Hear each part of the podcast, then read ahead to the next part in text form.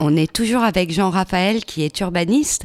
Jean-Raphaël, est-ce que tu penses que euh, ce qu'on voit en, Seine-Saint-Denis, notamment sans stigmatiser, de gens qui ont du mal à respecter le confinement parce que habitant euh, dans, des immeubles des années 70 avec des petites surfaces à beaucoup, euh, rend pas justement le confinement plus insupportable et on les montre du doigt pour ne pas le respecter, mais finalement, mm. est-ce que euh, c'est pas cet immobilier euh, des années 70 qui pose problème à ces gens-là? Ah, c'est une vraie, euh, là pour le coup, c'est une vraie question de politique, de politique publique aussi. il est évident que les immeubles des années 70, ils ont répondu à un besoin qui a fait ses preuves à l'époque. Et, et, en fait, la question qui s'est posée derrière, c'est euh, l'accessibilité au travail, euh, euh, la desserte d'un certain nombre de ces quartiers-là en, en, termes de transport en commun, le, la question donc du coup de l'enclavement de ces quartiers lié à une montée du chômage dans les années, enfin suite au, au, choc pétrolier. Donc, donc il aurait peut-être fallu imaginer un renouvellement de ces quartiers-là de façon beaucoup plus importante.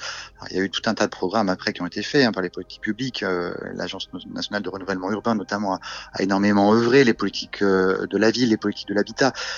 Donc, tout ça, ce sont des grandes considérations euh, politiques extrêmement importantes, des directives nationales qui ont essayé de pallier, mais, finalement, c'est comme dans la crise sanitaire aujourd'hui, on, a toujours essayé de penser les sujets, penser au sens penser les plaies a posteriori, et, et, non pas de se dire on va faire du préventif et on va essayer d'anticiper euh, euh, le renouvellement de ces quartiers, on va on va essayer d'anticiper euh, la façon dont l'emploi pourrait aussi être mieux valorisé ou, ou, la question de la formation aussi. Enfin, c'est le, le, problème de l'urbanisme, c'est que finalement on touche énormément de, de, de domaines connexes. Bien sûr.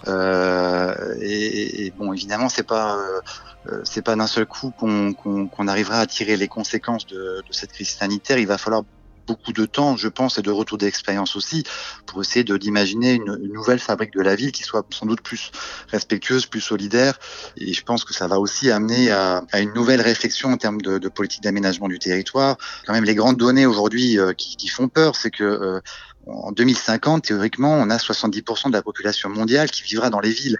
Et quand on quand on, on, a ce chiffre en tête, on peut durablement s'inquiéter sur euh, qu'est-ce que c'est que vivre dans une mégalopole euh, euh dans de telles conditions, avec euh, de nouvelles crises sanitaires ou de nouvelles crises climatiques, tempêtes, canicules et autres, qui, qui, qui, ne vont cesser aussi de croître dans les dans les années à venir. Donc, ce qui se passe aujourd'hui, ça va interroger tous nos modèles de développement des territoires. Mm. On va peut-être du coup revenir un petit peu sur l'importance de la relation euh, à la campagne. Euh, il y a des articles aujourd'hui qui sortent sur euh, L'avenir des villes, c'est peut-être la campagne, euh, en partie parce que ça va reposer la question des services publics, de l'accessibilité euh, à l'hôpital, euh, aux écoles, de la capacité aussi des entreprises à permettre le télétravail et à, avoir une vraie confiance dans des collaborateurs. voilà, ça, donc ça, ça, ça, va poser de multiples questions. Là, pour le coup, si je reviens plus sur le, la question de, de, de l'évolution du logement et des côtés très pragmatiques du dans lequel on, on est un certain nombre de personnes à, à contribuer à réfléchir.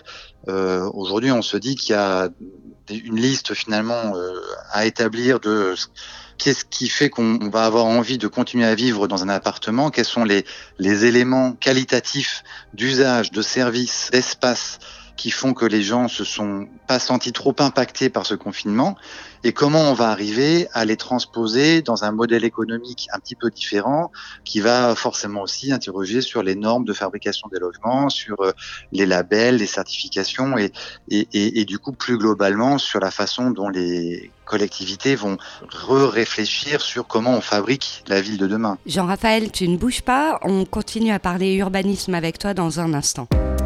Sortie de secours.